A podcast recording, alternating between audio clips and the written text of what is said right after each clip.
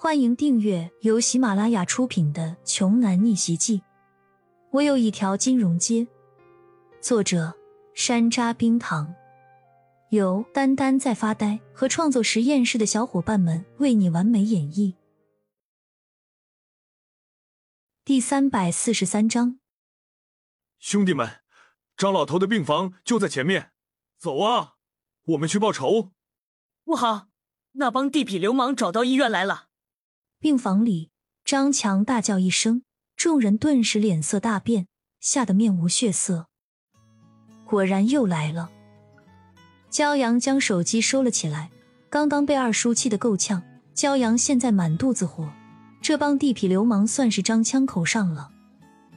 骄阳阴沉着脸往病房走去，刚走过去病房门口，就看到一伙人嚣张跋扈的走了进去，而在那些人之中。有一个明晃晃的金链子，呵呵，还敢来？骄阳眼神一冷，砰的一声把门推开。金链子等人正在病房嚣张的扫视着病房里的病人，刚准备说话，听到背后砰的一声，赶忙回头，看到骄阳之后，金链子狞笑说：“兔崽子，你果然在这里，今天老子就让你直接住院。”傻逼。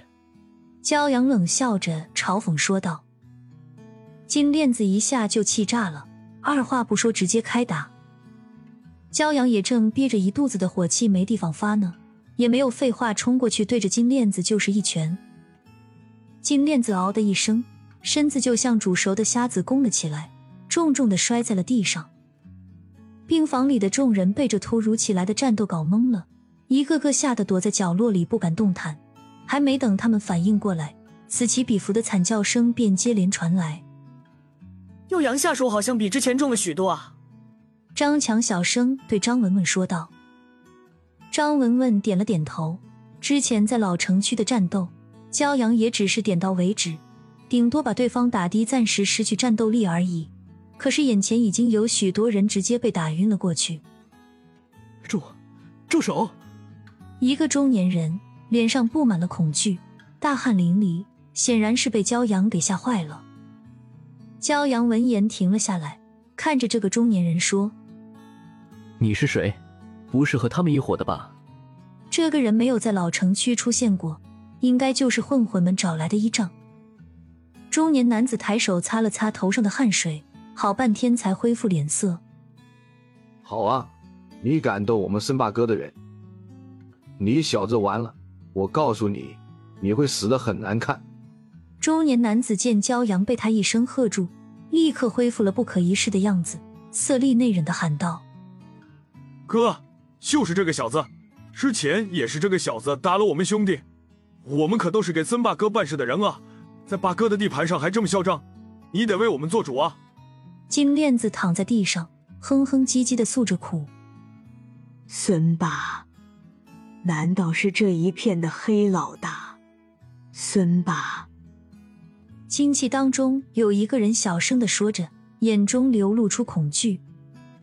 他们都是普通人，在平时的生活中都是对这些人敬而远之的，没想到今天竟然结了仇。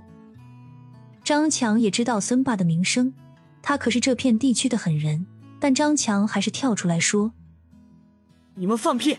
明明是你们先克扣拆迁款。”然后害我爸住院，一群人追着我打，我妹夫才出手的。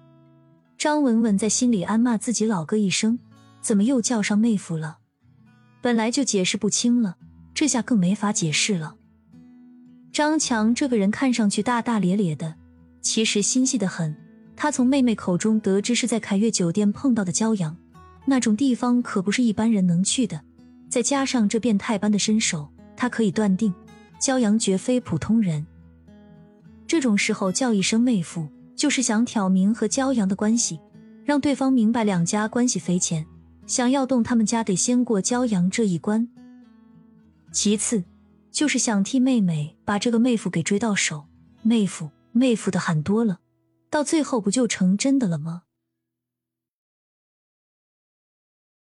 本集播讲完毕，想听更多精彩内容，欢迎关注“丹丹在发呆”。